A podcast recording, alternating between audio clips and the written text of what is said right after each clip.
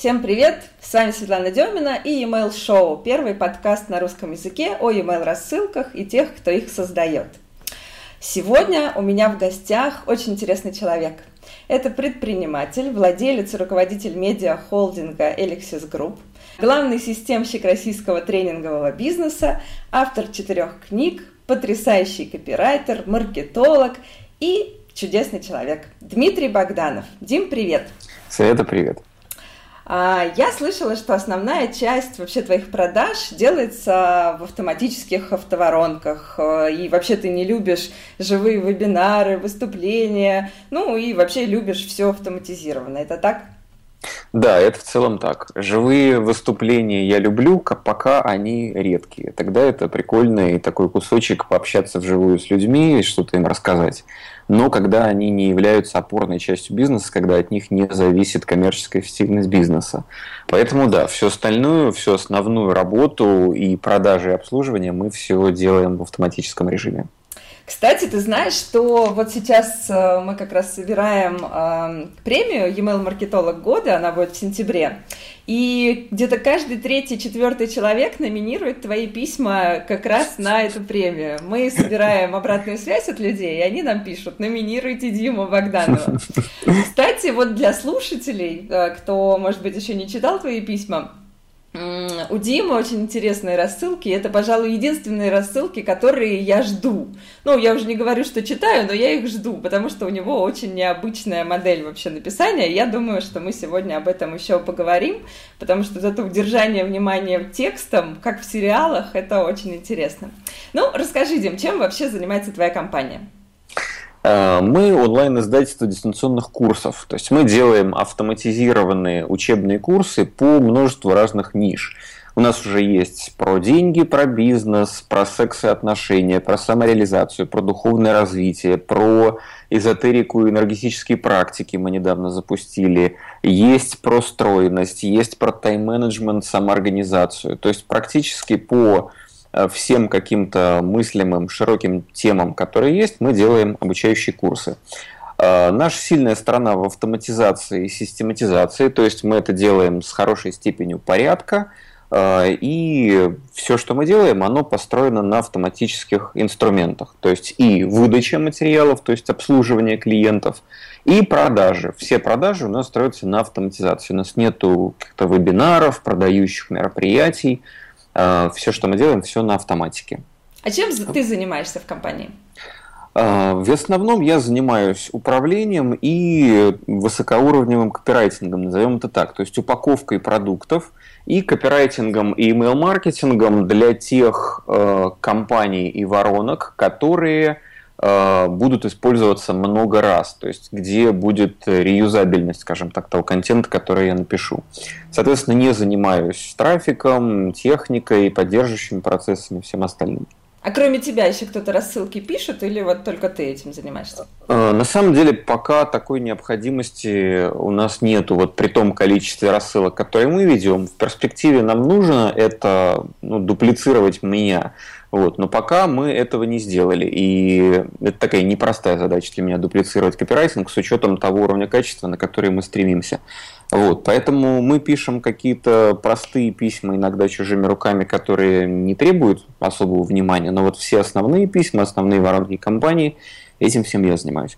Помогают мне по рассылкам именно с технической стороны, то есть э, все это сверстать, собрать, отправить, настроить компании. Этим я не занимаюсь, то есть в сам в рассылочный сервис я не лезу. Я именно работаю над макетами писем.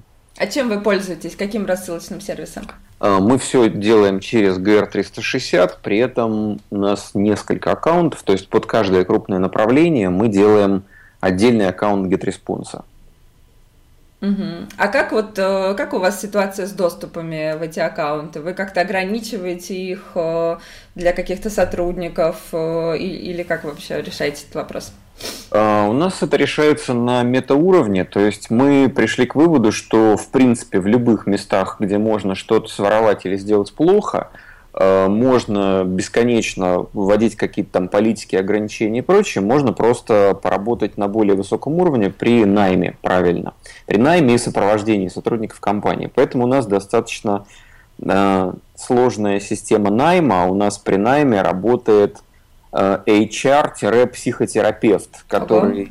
смотрит на людей как э, рентген на кости и заранее нам говорит, какие проблемы с человеком могут возникнуть. Поэтому у нас все сотрудники, помимо обучения, всякого там учебных курсов, которые они проходят на входе и проходят некую такую индоктринацию в нашу семью, в нашу секту, э, они еще общаются с психотерапевтом, который нам говорит, вот этот чувак проработает примерно год, у него примерно за год накопятся проблемы в семье, он, скорее всего, забухает и через год сломается и не сможет дальше работать. Вот примерно с такой точностью. Причем, когда через год он реально начинает бухать из-за проблем в семье и уходит, ну, точнее, просто он не может нормально работать, мы его увольняем, я понимаю, что что-то мы делаем правильно.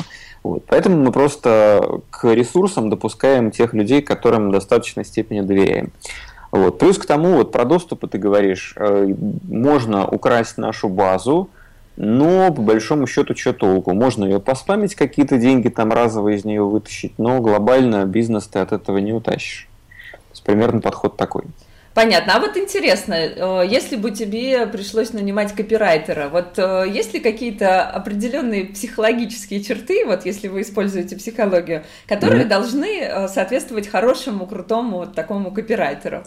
Я уже делал несколько попыток, пока они успехом не увенчались. Сразу рассказываю, как есть. Основная проблема, с которой я столкнулся, в том, что человека можно научить писать, можно научить его писать ну, достаточно неплохо, но э, невозможно научить человека жизненному опыту и глубине понимания какой-то общечеловеческой, которая есть. То есть невозможно из э, наемного копирайтера сделать личность, если он ею пока не является. А в письмах мы часто видим и привязываемся к интересной личности, у которой какой-то свой взгляд на мир, свое понимание, и дальше это понимание копирайтер транслирует через свои тексты. Э, если вот этой глубины в человеке нету, то тексты получаются, ну, такие кричащие, эй, у тебя проблема, иди скорее купи, мы выпустили новый курс. То есть оно выглядит очень, ну так, дилетантски. Пластмассово, я всегда да, это называю. Да, да. да, это проблема. Мы в Zigmund Smile всегда тоже, когда ищем копирайтеров, э, сталкиваемся с тем, что они, ну, вообще сами по себе неинтересные люди. Mm-hmm. Поэтому я пришла к выводу, что нужно искать копирайтеров среди блогеров. А, и мы вот э, постоянно смотрим какие-то движухи ВКонтакте, да, которые идут, а сейчас их, слава богу, много, когда люди что-то пишут у себя на стенах, да, на какие-то темы, uh-huh, им задают uh-huh. темы, они там что-то пишут, и мы среди них выбираем самых интересных, самых таких необычных, с каким-то интересным видением. Но тоже есть проблема, потому что эти люди могут хорошо писать на определенные темы, uh-huh. но они не могут писать на все темы. Но вы, выход отсюда такой, что мы взяли список таких людей, то есть у нас их есть несколько человек, да, и они, каждый из них могут писать о чем-то своем. Таким образом, много тем очень охватывается. Вот, в принципе, с блогерами интересная идея. Uh-huh. А, хорошо, а, значит, расскажи, пожалуйста, вот в вашей компании много направлений, ты говоришь. Uh-huh. Как вы все это сочетаете в одной базе? А, собственно, в одной базе мы и не сочетаем. У нас направления самостоятельные. И я уже говорил, что на них даже отдельные аккаунты GetResponse. Угу. То есть, в принципе, мы, запуская направление или развивая направление, мы рассчитываем, что оно будет самостоятельным. А, и окупаемость направления продумываем исходя из этого. Другое дело, что кросс-продажи в любом случае есть. Даже мы сначала собирались вообще их разделить, эти направления, чтобы они не пересекались, но люди их все равно как-то находят, они их покупают и потом начинают друг другу советовать. А я вот в другом их проекте проходила такой-то курс, мне очень понравилось. Вот. Иногда мы ведем, например, поддержку по одному проекту, и во время этой поддержки люди друг другу рекомендуют курсы с соседнего нашего проекта. Вот. Поэтому кросс-продажи есть. Но мы их фактически не стимулируем. То есть мы разделяем направления и строим э, долгосрочную воронку именно в рамках одного направления.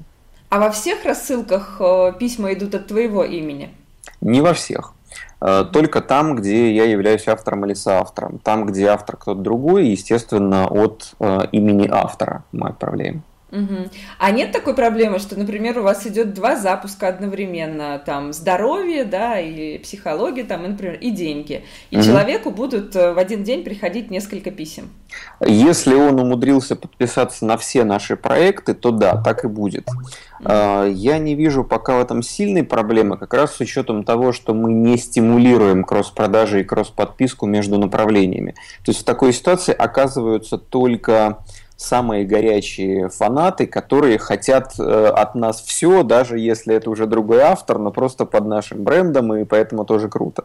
А все остальные обычные люди, которые у нас заинтересовались в каком-то одном направлении, они, скорее всего, его и будут получать. То есть там не так много возможностей у них угу. переподписаться в другое. Понятно. Была бы моя воля, я бы подписалась бы реально на все ваши рассылки и читала бы все. Знаешь, я тоже. Потому что с учетом ну, вот этих всех современных воронок, сегментации и, и там, системы компаний, э, я тоже все рассылки не получаю. То есть я иногда ребятам пишу, ребята, вышло у нас письмо вот то, а мне говорят, да, вышло. Я говорю, а где мне его посмотреть? Я его написал, а сам не видел, как оно в итоге выглядит. Вот, так что да, это не только у тебя проблема такая. А где вообще подписаться на вашу рассылку? Э, у нас есть подписные страницы обычные, которые запускают человека в, ну, в рассылку с самого начала. Вот. Плюс мы еще иногда для своих делаем какую-то там подписку сразу в середину, где начинается самое мясо. Вот. Ну, примерно так. То есть мы с холодного трафика в это все набираем. Ну, я, наверное, после подкаста возьму у тебя пару ссылочек. Вдруг кому-то будет интересно подписаться, да, а они не могут найти. А, хорошо. А вот у тебя очень необычные письма. Ну, по крайней мере, та цепочка, которую получаю я, Угу. Это очень необычные, интересные истории, там у тебя прям сюжет. Расскажи, как ты создаешь сценарий вот такой цепочки? Угу. Есть э, принцип, э, ну смотри, давай так, есть простые варианты. То есть, во-первых, я в принципе понимаю, что у меня в любой компании могут быть письма контентные, могут быть письма продающие, могут быть письма с историями, которые решают разные задачи. контентными мы разогреваем тему и зарабатываем доверие, э, продающими мы делаем транзакцию, иди посмотри, иди купи. Э, письмами, историями мы привязываем к личности автора, независимо от того, я это или какой-то другой автор, для которого я пишу. Теперь, простой вариант – это просто встроить историю или истории внутрь какой-то компании email маркетинговой. А, здесь, э, то есть, может и не быть сериала для начала, но история будет. Вот, например, компания про стройность, которую ты вроде недавно читала, это как mm-hmm. раз был пример, где история встроена, но там нету как таковой сериальности. То есть там было одно письмо на разогрев, одно письмо с большой историей, которая прям всасывает в себя, и потом письмо большое с контентом, которое вот для тех, кто хочет именно мозгами разобраться, как это работает. А потом шла неделя в основном с транзакционными письмами, которые уже продавала курс. Это простой вариант, когда мы просто берем истории и встраиваем их в календарную кампанию, вороночную кампанию куда-то. А, вот усложнение, следующий уровень сложности, это уже сериальный автореспондер. Я не сам придумал идею, я посмотрел немножечко, полистал курс называется «Autoresponder Madness» Андрея Чаперона, э, американского автора. И вот он показывал в нем модель, как э, строить сериальные последовательности в e-mail. Э, то есть мы берем принцип сериала, любого хорошего сериала. Моделировать можно на ум, в первую очередь, приходит Breaking Bad во все тяжкие. Mm-hmm. То есть каждая серия, во-первых, начинается с какого-то клиффхенджера, и им же заканчивается. То есть первая серия как начинается? По пустыне едет автобус, просто по пустыне, без дороги. Э, в нем сидит мужик лысый в трусах, э, он судорожно крутит баранку, автобус вот так вот качается, он в противогазе, и рядом с ним лежит тело без сознания какое-то. Вот это вот первые минуты сериала, первые минуты пилотной серии. И ты смотришь, ты не понимаешь, что за мужик в трусах, почему автобус среди пустыни, почему он в противогазе, что за трупешник рядом с ним лежит. Вот. И к концу серии, за одну серию тебе раскладывают, как это произошло из совершенно обычной жизненной ситуации вот в такую. И каждая серия заканчивается таким же клиффхенджером. А, и идея с сериальными автореспондерами или компаниями точно такая же. То есть вместо того, чтобы писать письма, как в школе, сочинения, о чем я сегодня собираюсь написать, вот я это написал, и о чем я только что написал, как в школе учили. Mm-hmm. Вместо этого мы все переворачиваем с ног на голову. То есть мы встраиваем в наши письма точно такие же клиффхенджеры, как встраиваются сценаристами в сериалах. Мы начинаем письмо с чего-то непонятного, что притягивает внимание и заставляет тебя читать дальше – и потом мы отвечаем на этот вопрос, мы как бы даем людям удовлетворение их любопытства, но мы заканчиваем не, завершением темы, а как бы началом следующей темы, затравкой на следующий кусочек, на следующее письмо. Это принцип, по которому они строятся. И тогда при написании автореспондера или компании – ты будешь проектировать не одно конкретное письмо. Вот я сел как копирайтер, мне нужно написать письмо о вот этом. Uh-huh. И я пишу его как школьное, школьное сочинение. А я сразу проектирую цепочку и встраиваю в письма э, от, так называемые открытые циклы, open loops, то есть когда мы кидаем затравку, но не отвечаем на нее сразу. И у человека в голове образуется такой незамкнутый цикл, незамкнутый процесс, мозг бессознательно пытается замкнуть этот незамкнутый процесс. И это тянет человека вперед, тянет человека дальше по письмам. Причем этих циклов можно встраивать много. То есть можно, например, в начале письма открыть цикл и закрыть его в конце письма, но еще встроить один-два цикла на следующие письма, чтобы тянуть человека дальше по компании, по автореспондеру. Вот принцип в двух словах работает вот так. А ты получаешь много обратной связи на эти письма, потому что ты постоянно спрашиваешь, ну как, интересно написать продолжение. Реально всегда хочется сказать, Дима, пиши. Да, мы получаем обратную связь. Вот интересность вот этих писем с историями и с реальными автореспондерами как раз в том, что они провоцируют намного больше engagement от аудитории, то есть вовлечение аудитории в процесс коммуникации. Э, вплоть до того, что, вот смотри, когда начался такой завал e-mail маркетинга в плане показателей где-то года два-три, наверное, назад, где-то году в 2014, когда стало очень много рассылок на рынке, и большая часть из которых была очень низкого качества. То есть у нас была вот резкая точка, когда до этого показатели были в полтора-два раза лучше, когда рассылок было принципиально меньше. Э, то есть у людей стало распыляться внимание. И вот в этот момент, то есть когда люди начали массово отписываться от рассылок и очищать, опустошать свои почтовые ящики от информационного шума, э, когда мы внедрили вот эти сериальные автореспондеры, мы стали получать письма, вот думайся, то есть это рассылка, которую ты обычно отправляешь в надежде, что человек ее все-таки прочитает. Uh-huh. Мы стали получать письма, Дмитрий, я, кажется, пропустил предыдущее письмо. Не могли бы вы мне, пожалуйста, его отправить? А то мне очень хочется узнать, что там, чем закончилась ваша эта поездка в Нью-Йорк или там в Майами, или что там вот, в общем, в истории дальше было. Вот, то есть, или там люди писали, мне очень интересно, пожалуйста, не удаляйте меня из рассылки. То есть мы добились противоположного эффекта. Не когда да. мы уговариваем человека все-таки почитать, а когда он пишет с просьбой перевыслать ему письмо, которое, как ему кажется, пусть по неудачному стечению обстоятельств до него не дошло. То есть он начинает беспокоиться о том, чтобы получить все письма рассылки. Вот. Это вот э, отклик, который мы получили. Э, интересный был очень замер, когда мы делали одну из наших первых сериальных серий – мы взяли для эксперимента очень старую базу, в которую года полтора вообще ничего не отправляли. А, это была база по тренерам-психологам в проекте про психологический бизнес. А, и мы решили просто для эксперимента сделать кампанию на курс по копирайтингу для психологов – которую, то есть этот курс им продавали уже несколько раз. То есть у меня было ощущение, что это маленькая старая мертвая база, mm-hmm. которая там уже все, кто хотел, этот курс купили. Мне было интересно, а в принципе они вообще на эту тему будут ли читать и будут ли хоть какие-то вообще продажи. Думаю, ну окей, давай протестируем. То есть такой безболезненный эксперимент, мы ничем не рискуем. Э, мы сделали сериальный автореспондер, мы сделали письма, которые втягивали в него, то есть там была компания с переподпиской.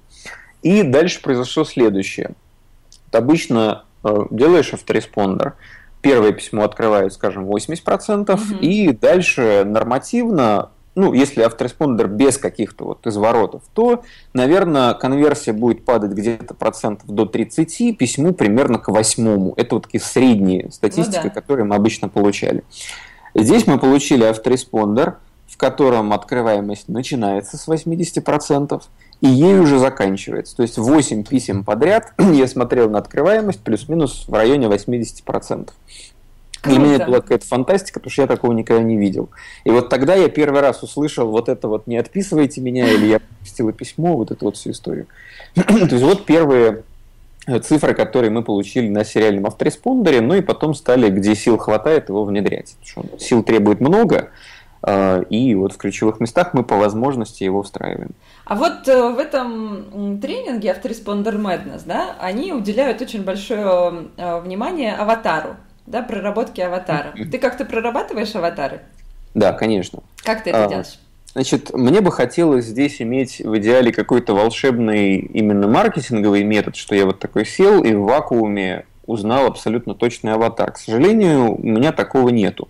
То есть есть, понятно, некие эмпирические вопросы, которые мы можем себе задавать, типа там, о чем он думает по ночам, какие у него проблемы, mm-hmm. какие у него желания, но это некая наша фантазия. На практике э, реально аватар мы узнаем в реальной коммуникации с клиентами. Это что реально хорошо работает. Значит, э, каким образом, я вот замечал, где лучше всего работает. Лучше всего я понимаю аватар там, где я автор и где я реально общался с клиентами. На консультациях, на когда-то, когда-то у нас были вебинары, на вебинарах я общался, на живых тренингах. Вот там я идеально понимаю аватара, я могу рассказать настолько точное описание, что часть людей начинает смеяться или плакать ну, кто является представителем mm-hmm. этой аудитории. Э, и там я прям тестировал это описание. Я когда-то проводил вебинары и рассказывал им некую историю и смотрел реакцию. И вот это вот, о, это прям как у меня в жизни. Все, мы нашли аватара, хороший признак. Э, в проекте, где я не являюсь автором, оказалось намного сложнее. Вот когда мы запустили проект по э, саморегуляции и энергопрактикам, то есть такое-то легкая эзотерика такая, без вот без глубоких каких-то там, без мистики, такая очень простая.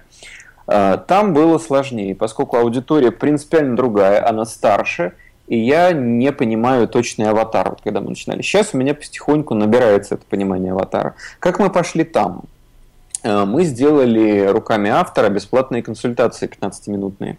Э, автор консультировал какое-то количество клиентов, угу. и я потом отслушивал эти консультации, чтобы уточнить свое понимание аватара. То есть, чтобы услышать реальных людей, не фантазию свою по поводу того, кто это, а реальных людей, реальные примеры, живые люди, которые что-то рассказывают о своих проблемах, о своей жизни, чтобы я лучше понял, для кого я пишу. То есть вот в проекте, где я не контактирую сам с клиентами, мы пошли вот таким путем. А, и пока что по нашей практике это ну, вот, дает намного более реалистичную картинку, чем ну, такое в голове выдумывание того, кто там, наверное, как мне кажется, будет являться аватаром. А какие вопросы вы задаете ему во время консультации? Или там нет какой-то жесткой э, там, там скорее они задают, они приходят с каким-то а. вопросом, а автор ага. с ними беседует. Но, естественно, здесь наш э, бонус-то в том, чтобы послушать, о чем они спрашивают, каким языком, какими словами, какой у них уровень понимания темы, э, что это за люди и как они живут, что мы можем сказать об их жизни. То есть, скорее, нам здесь важно вот это понять. А какая должна быть выборка? Ну ведь нам 1, 2, 3 недостаточно. Конечно, конечно. Нужно хотя бы для начала 10-20 послушать, ну а дальше уже набирать количеством еще понимания себе. Угу. То есть мы сначала хотя бы сколько-то их нужно послушать, чтобы понять хоть как-то аватара. Потом просто ты уже есть какие-то гипотезы о том, что, наверное, наш аватар, он вот такой, вот такой, вот такой. И дальше ты эти гипотезы можешь протестировать, опять же, через общение с клиентами, угу. а можно уже и где-то через e-mail маркетинг, через копирайтинг пробовать, на что люди реагируют. А вот очень интересно, ты выкладывал в социальные сети не так давно, э, что ты писал цепочку для, я так поняла, женщин возраста наших мам, э, с примерами кино, которые они смотрели. Расскажи чуть-чуть про это. Э, я стараюсь в разных аудиториях искать какие-то специфические способы подстройки. И вот когда я начал писать для аудитории, это как раз был вот этот проект по энергопрактикам, по славянским традициям. И там, ну, мне аудитория не знакома, я не автор, я эту тему так приблизительно понимаю. И нужно было написать для людей, которые принципиально старше, то есть, да, это поколение наших родителей. И я искал способы, каким образом к ним можно подстроиться, помимо моделирования языка автора. то есть что сам стиль немножко другой, стиль разговора. И вот один из инструментов, который я нащупал, я подстраиваюсь к ним через культурные образы, то есть культурные мемы, их эпохи, угу. через фильмы, которые смотрели наши родители, э, потому что там фильмов-то было намного меньше, чем сейчас, поэтому было намного больше устоявшихся мемов угу. из э, там, Ивана Васильевича, «Бриллиантовой руки», «Приключения Шурика», то есть оттуда можно вычленять мемы, которые этой аудитории, этому поколению очень понятны. То есть им будет непонятно всякие современности, то есть я не буду в эту аудиторию отправлять письмо Э, ой, все, начинаю заниматься энергетикой. Э, но в эту аудиторию я буду отправлять письма про Наталью Крачковскую, про Алису Селезневу, про что-то, что они помнят до сих пор, и что у них в молодости прописалось многократно в голове, как вот дорожка, по которой импульс бегает. Угу. Вот. Например, там еще здесь какая проблема, что я-то этих фильмов зачастую не смотрела и не помню, и поэтому приходится делать небольшой research. То есть я, например, Э, там писал письмо, по-моему, что-то там было, это в компании про э, всякие там любовь, отношения, практики, которые там, на привлекательности отношения. И я думаю, окей, с какой стороны зайти? Думаю, давай зайдем через Наталью Крачковскую. Э, и письмо там примерно было такое, мол, э, заход такой, почему за Натальей Крачковской всегда вился рой поклонников. И я дальше чуть-чуть просто выкопал ключевые какие-то вот слова и понимания, которые мне нужно было. И пишу дальше. Когда Леонид Гайдай искал актрису на роль мадам Грицацуевой, он описал типаж как женщина необъятных размеров с арбузными грудями. Наталья Качковская на эту роль подошла идеально. Не эталон советской красоты, правда? Однако за ней всегда вился рой поклонников. Уже в школе она была полной, а мальчишки все равно ухаживали за ней на зависть подругам. Знойная женщина – мечта поэта, помните? Наверняка вы тоже таких людей встречали. Вроде ничего необычного, вроде ничего особенного. Не сказать, что красавец или красавица, но что-то есть в какой-то магнетизм. И вот дальше с таким заходом я начинаю раскручивать тему. То есть мы подстроились через Наталью Крачковскую. Аудитория помнит, и ага. многие, кто ломают себе голову, что вот я толстая и некрасивая, э, у меня поэтому нету нормального мужика. А вот Крачковская тоже не сказать, что худышка, но у нее всегда поклонники были.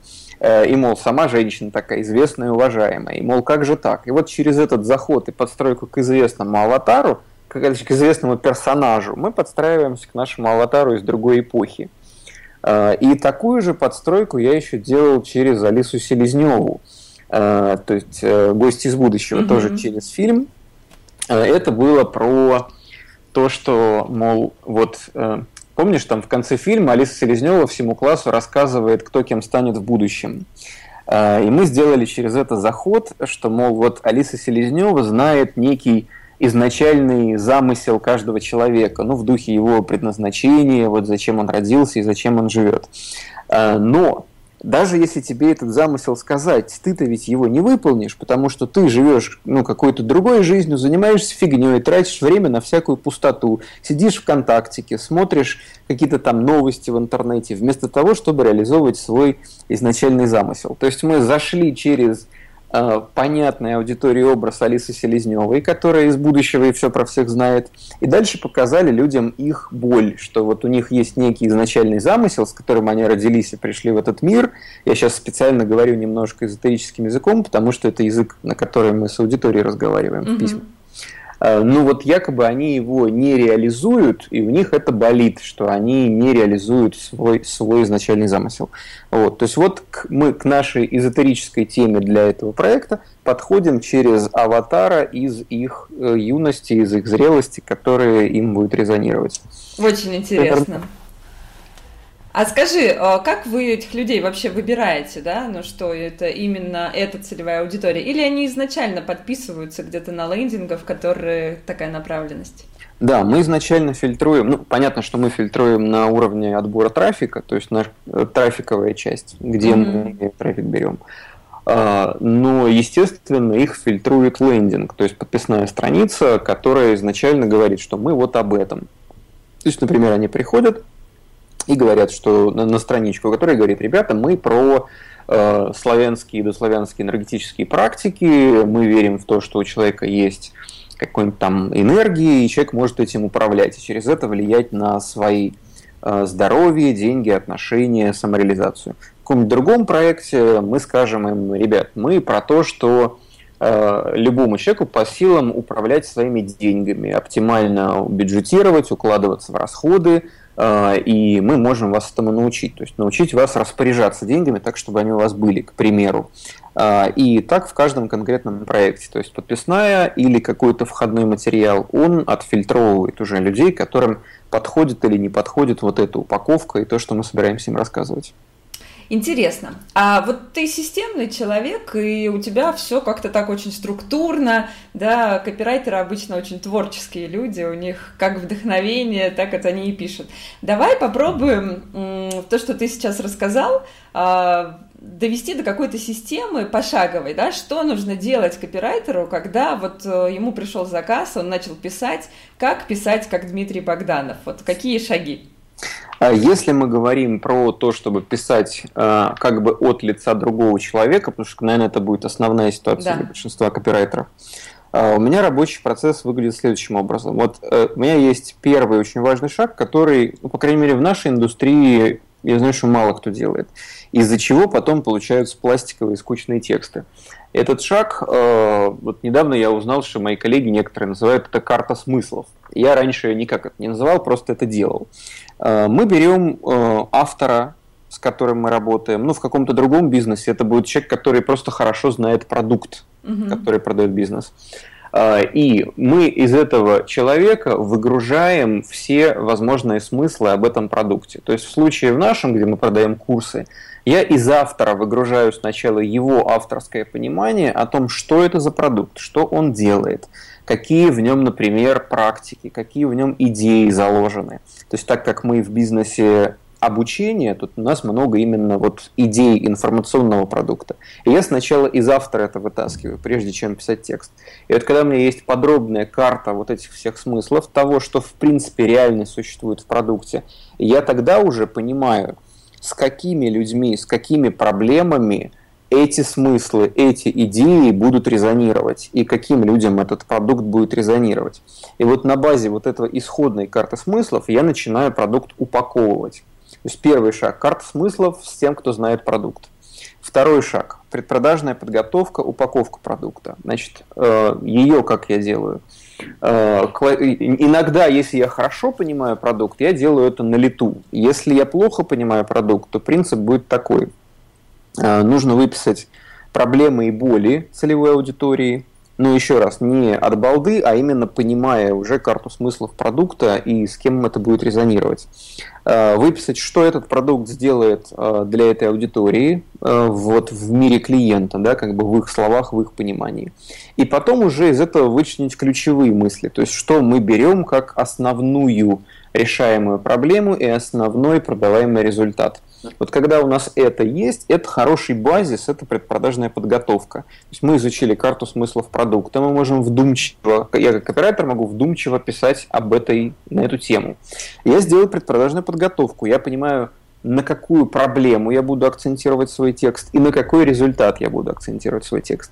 Вот то, что я сейчас описал, это где-то 70 процентов работы над последующим текстом и компанией. Угу. Следующие процентов 10-15 по важности и объему внимания – это логика.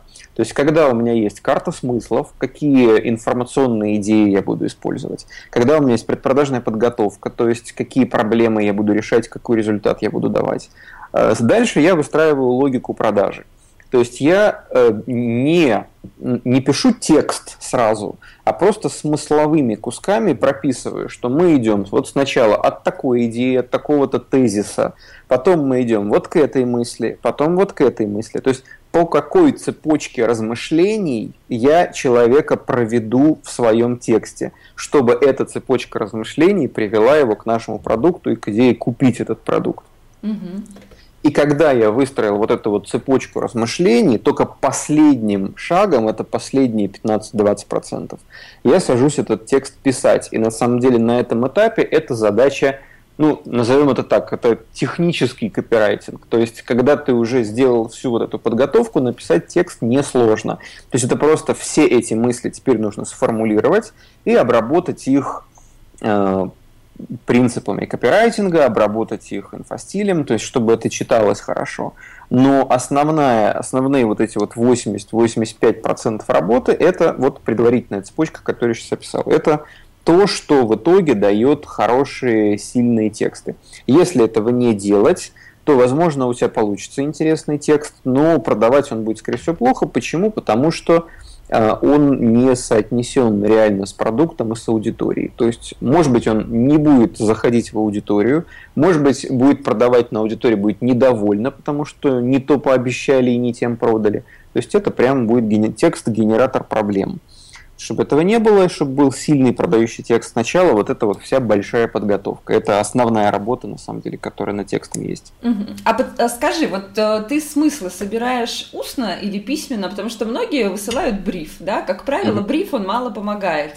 Э, как ты делаешь? Я делаю это через планерку с автором. То есть я с ним физически разговариваю по скайпу и задаю ему вопросы о том, что это за продукт, какие там основные идеи, заложены, э, какие куски контента мы могли бы рассказать в бесплатной части, то есть что я как раз таки буду использовать в рассылке. То есть я с автором обсуждаю, а вот о чем можно людям рассказать такого интересного, что их зацепит.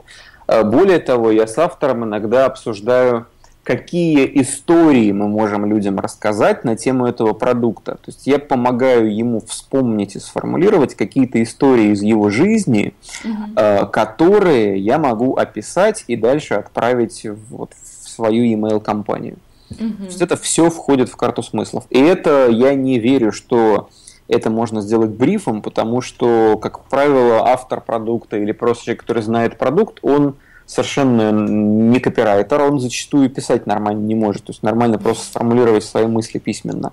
А, поэтому из него нужно это вытаскивать голосом, он будет там бейме что-то пытаться сформулировать, э, криво и косо, а вот уже задача и ответственность копирайтера, вот это его кривое косое бейме на тему своего продукта превратить в осмысленные идеи. То есть сделать э, бриф за него потому что он некомпетентен в ну, том, да. чтобы этот бриф составить. Если бы он сделал бриф, он бы и написал тексты, да, получается? Да. Или по брифу мог ага. бы написать кто угодно другой. Если эта вся подготовка сделана, ну, я говорю, это уже техническая задача сесть и написать ну, по да. этой подготовке, это уже легко. Ну да. С этим может справиться даже достаточно слабый копирайтер, и просто потом это можно чуть-чуть причесать. Я вчера села э, писать ТЗ на тексты для e-mail шоу как раз. Э, села, и пока писала ТЗ, я написала все тексты. Потому что когда ты описываешь смыслы, свои мысли, да, вот эти все, что ты хочешь сказать, то получается, что ты уже написал текст. В общем-то, да. Э, да, такая подготовка действительно очень важна. Давай поговорим с тобой о уснувших подписчиках или умерших, как их иногда называют. Вот вообще, стоит ли а, оживлять эту лошадь или стоит ее бросить там, где она лежит? Как вообще mm-hmm. в твоей практике? Расскажи, что ты делаешь с этим? Мы много с этим экспериментировали. У меня, в общем, разносторонний опыт насчет реанимации базы. Значит, в какой-то момент э, пошла такая повальная мода базу реанимировать. Ну, а я смотрю, это вот как раз был этап, когда показатели вниз поехали. Mm-hmm. И я думаю, ну, наверное, это у нас тоже проблема, значит, мертвые подписчики, портят репутацию, там все такое. А реально проблема-то это пошла у людей, у которых были базы там, за миллион подписчиков вот, на mm-hmm. тот момент. И получается, что проблема была на больших базах, но эту проблему м, протранслировали на всех. И многие люди начали реанимировать то, что реанимировать не надо. То есть человек живой, а ты его, ну-ка давай электрошоком, сестра, вот, разряд. То есть он говорит, да нет, я и так читаю, разряд, все равно скажи мне, что ты хочешь получать мою рассылку. Да он и так ее получает, и так читает. Вот, то есть получилась э, ситуация, что мы реанимируем живых, или мы делаем реанимацию, но это на самом деле вообще не критично. То есть мы пытаемся решить какие-то проблемы более высокого порядка через инструмент более низкого порядка, который не соответствует масштабу проблем. Вот на самом деле во что мы вляпались сначала с реанимацией. А, и после нескольких экспериментов получилась какая смешная математика, что мы базу почистили, она в 4 раза уменьшилась. А, да, у нас увеличились показатели открываемости, ну, раза в два, наверное. но денег стало меньше, потому что открываемость увеличилась вдвое, а база увеличилась в четверо. Понимаешь, арифметика какая ага. Вот. И получается, мы выделили активных подписчиков, да, но открываемость же не 100%, а просто в два раза выше. Ну, была 15, стало 30. То есть то, что мы тогда выделили активных подписчиков, не привело к тому, что у нас вся база вдруг стала активной. Нет, да, показатели вот на цифрах стали лучше, но реально денег больше от этого не стало.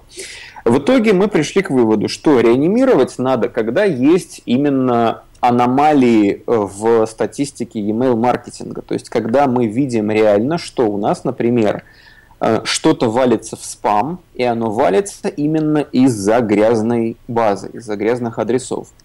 А эта ситуация, как мне кажется, довольно редкая. То есть нужно иметь большую базу, mm-hmm. и большую и старую базу, чтобы эта ситуация возникла. Потому что новая база, там еще нет такого количества старых мертвых адресов, а, если это более-менее свежие лиды там, в пределах года, например. А, и даже если что-то валится в спам, мне кажется, что не нужно спешить обвинять в этом чистоту базы. Потому что в спам может валиться из-за того, что мы в письмах использовали какие-то спам-слова, или мы что-то написали Э, провокационные, люди много кликали на нажать на спам. То есть они живые, им просто не понравилось то, что мы написали. Угу. И причина получается вовсе не в том, что у нас мертвых подписчиков много. Вот, то есть получается, что мы пришли к такому очень осторожному в этом смысле подходу того, что не надо реанимировать живых людей. То есть не надо реанимировать того, кто не гарантированно мертв. Угу.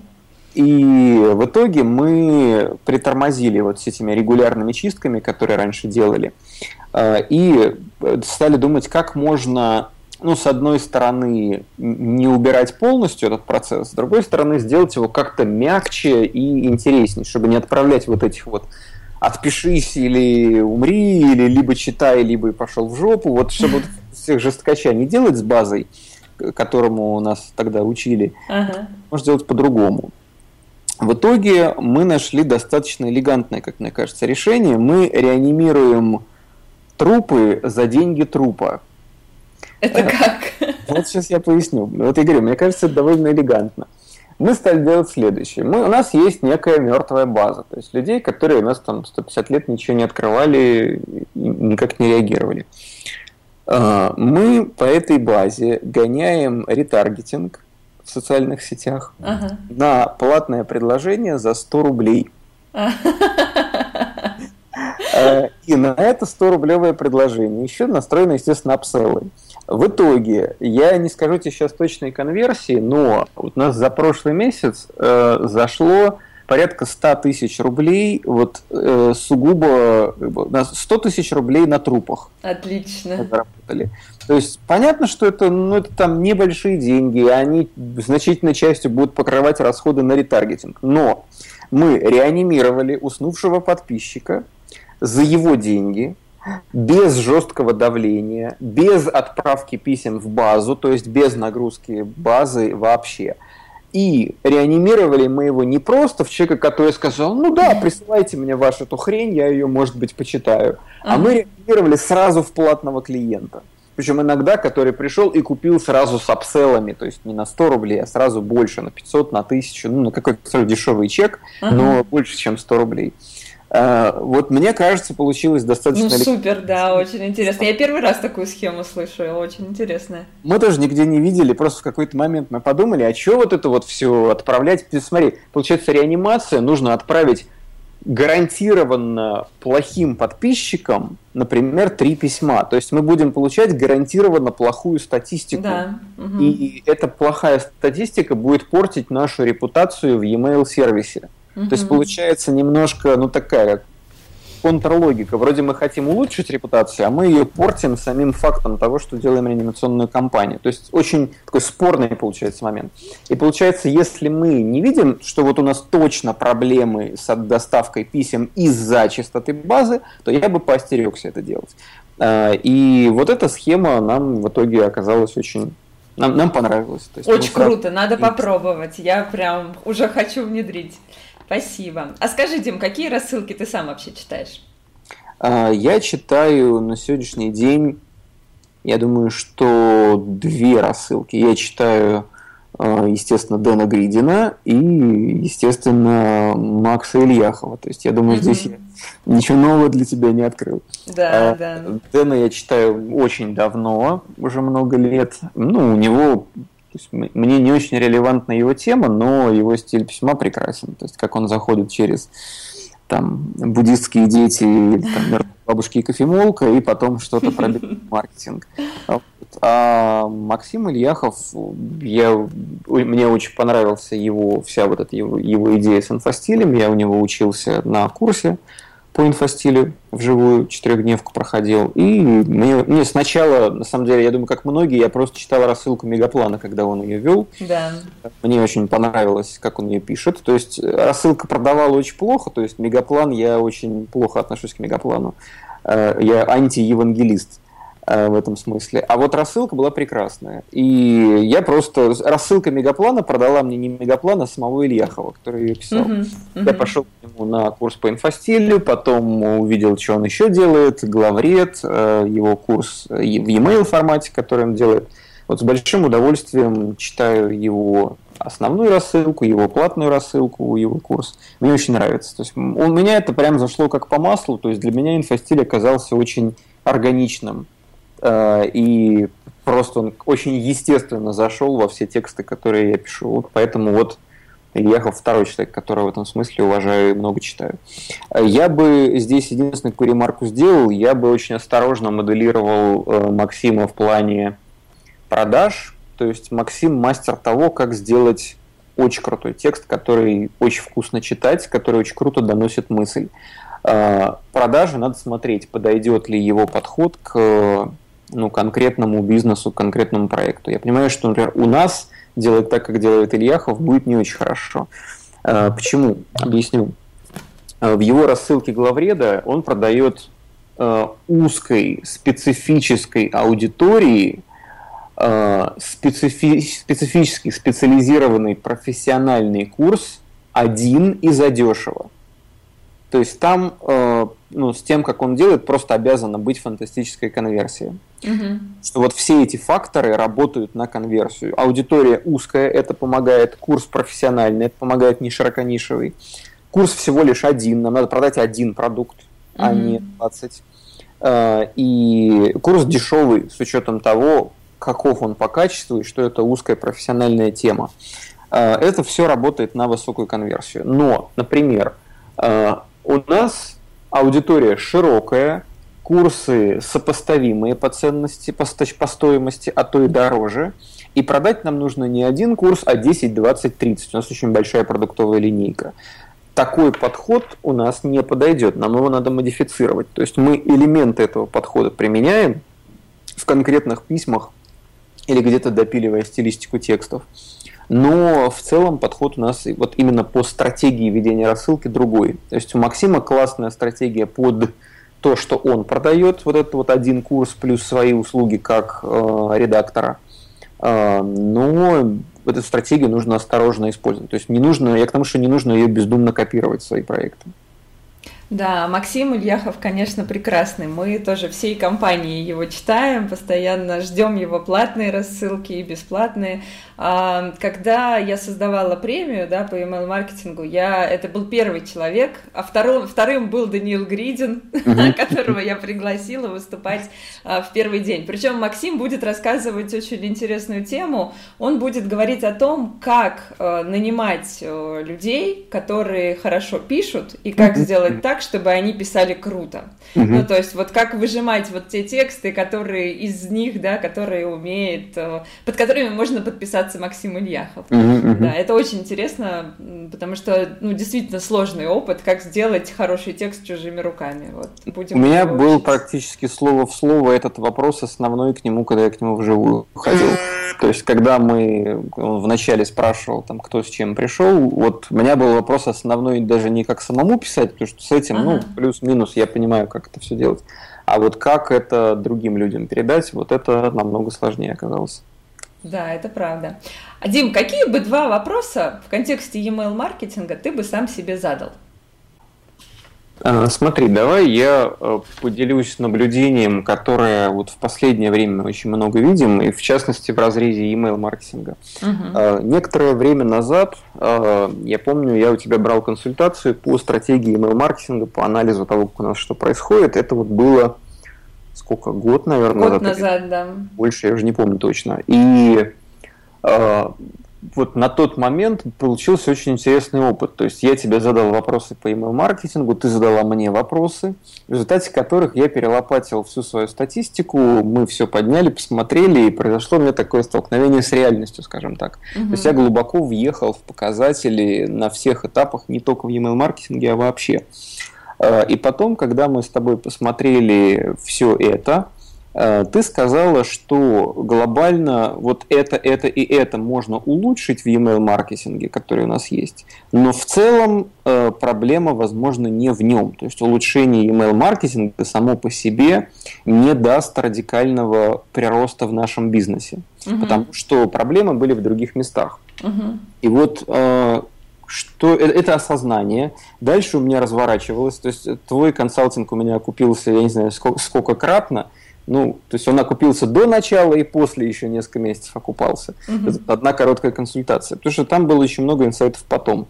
Значит, э, к чему мы в итоге пришли, вот что у нас дошло до шкурного понимания, что э, на эффективность бизнеса, один из очень весомых факторов, который влияет на эффективность бизнеса, это то, э, насколько точно мы выбираем метрики, на которые опираемся, и насколько быстро мы их получаем. То есть в идеале получать минимальное количество ключевых метрик в реальном времени.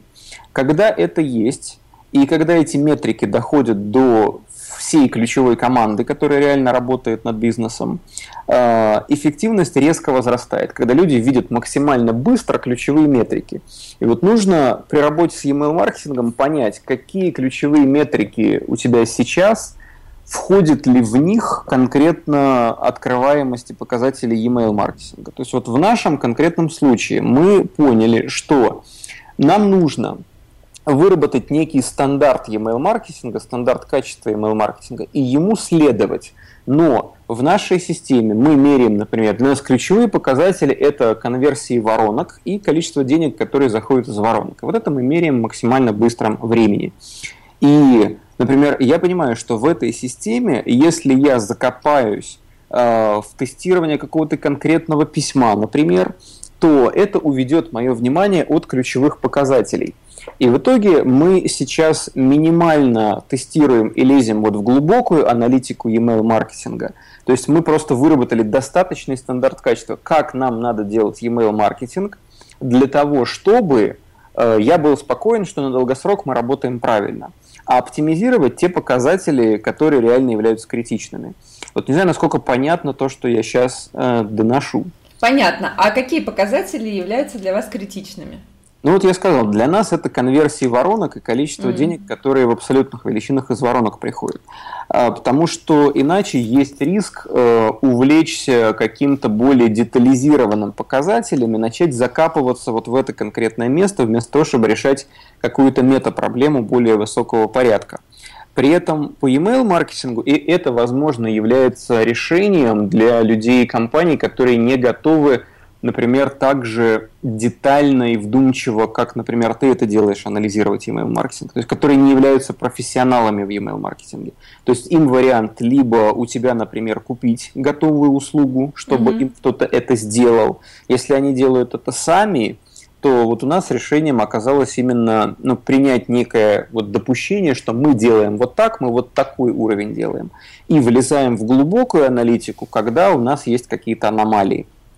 То есть, если мы видим, что у нас неожиданно круто сработало или неожиданно плохо, тогда мы лезем в аналитику и смотрим уже, что там происходило в email-маркетинге, какая открываемость. Или мы видим, что у нас там спам повалился, например, по постмастеру, пост-офису. А, тогда тоже мы лезем и смотрим, откуда это пошло, из каких писем и почему у нас пошел спам. Вот, то здесь идея, что нужно четко понимать, какой ключевой показатель, зачем нужно следить, как, какие показатели реально отвечают за эффективность бизнеса, не закапываться в более мелкие показатели, либо вот этот вот не ключевые области, которые не относятся к ключевому показателю, отдавать на аутсорс профессионалам, те, которые это могут сделать со всей детализацией. То есть вот это то, что до нас в итоге дошло, и мы смогли концентрироваться тогда на приоритетных задачах и не вкапываться вот в эту мелочевку. Это как врачи говорят, да, лечить причину, а не последствия. Совершенно верно, совершенно верно. А, то есть и не пытаться вот какими-то косвенными инструментами решить причину, которая не ими решается. Вот это достаточно важно. Ну, это как с реанимацией базы тоже, вот мы с тобой говорили, вот этот пример, что проблема была более крупная, а мы пытались реанимировать базу и ждали, что от реанимации базы эта проблема решится. Вот, а она была, скажем так, не в этом. Вот, то есть нужно четко понимать, какое место email маркетинг занимает в твоей структуре бизнеса и на какие показатели влияет. Соответственно, какое, какой объем внимания туда нужно вкладывать и насколько докрутка какого места повлияет в итоге на конечный показатель. То есть вот это вот над чем мы сильно работали, в том числе благодаря тебе с твоей помощью, вот после консультации с тобой вот, чтобы выявить, где у нас именно ключевые точки. Ну и, в принципе, вот то, что ты тогда сказала, что вам нужно работать вот над этим и вот над этим, угу. а в email маркетинг доделать вот это, вот это. В принципе, мы вот это сделали, и у нас все хорошо получилось. То есть это и сработало. Ну супер, я очень рада. А, ну, давай будем завершать. Э, давай напоследок мы посоветуем что-то, слушателям, копирайтерам email-маркетологам, может быть, начинающим, да, или уже со стажем, а, где им поучиться, что им можно почитать, может быть, какие-то блоги интересные mm-hmm. или какие-то люди, на которых ты можешь там порекомендовать подписаться. Что ты mm-hmm. вот посоветуешь такое? А, ну, смотри, мы уже говорили про Максима Ильяхова и Дэна Гридина. А, на Максима имеет смысл подписываться, читать и покупать у него именно ну, это не копирайтинг, конечно, в чистом виде, но это очень такое существенное звено о том, как писать доходчиво и чисто, чтобы текст был чистым, понятным, легко читаемым. То есть Максим один из людей, которого, у которого я говорю, что имеет смысл поучиться. Угу. А дальше. Дэна Гридина имеет смысл читать. То есть его курсы, они более специфичные, поскольку он про B2B маркетинг. То есть это не про копирайтинг. Но вот читать его имеет смысл, чтобы смотреть, как в том числе можно писать в темах, в бизнесовых, писать по-человечески. Угу. А, в этом он просто очень крут. Значит, дальше. А, я изначально учился копирайтингу интернет-маркетингу у Павла Давыдова, Артлогуса. Угу. Это, ну, на мой взгляд, один из лучших был копирайтеров Рунета. Его уже нет в живых сейчас, но есть сайт, а, который собрали его друзья после его смерти, и там можно до сих пор купить его курсы, они, наверное, как там в автоматическом режиме выдаются. Вот. Павел очень был крут, очень круто понимал прям вот до глубины человеческую психологию и как это нужно использовать в копирайтинге. У него я тоже учился, его платные продукты покупал много. А, так, что еще по копирайтингу и тому, что рядом? Ильяхов, Артлогус, Гридин, а, Наверное, мы дадим какие-то ссылки, ты спрашивала, на то, что у меня можно почитать. Да, да. А, давай я уже после подкаста потом тебе найду и дам то, что можно почитать. У меня есть очень прикольный пример, а, вот прям имеет смысл тоже посмотреть. В принципе, вот experience, который про обучение копирайтингу. Я, когда учил разных людей копирайтингу, я видел, что есть часть где я рассказываю именно, как надо писать, как строится предпродажная подготовка, как строится структура текста, как каждый блок писать, такая теоретическая часть. И люди, в принципе, нормально, они понимают и потом идут как-то писать.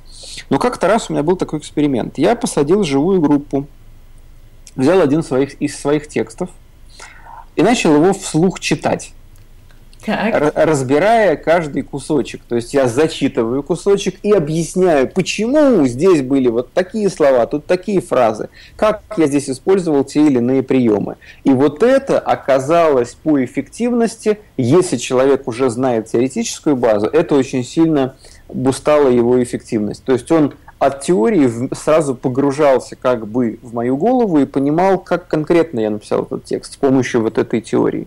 Вот это очень хорошо сработало.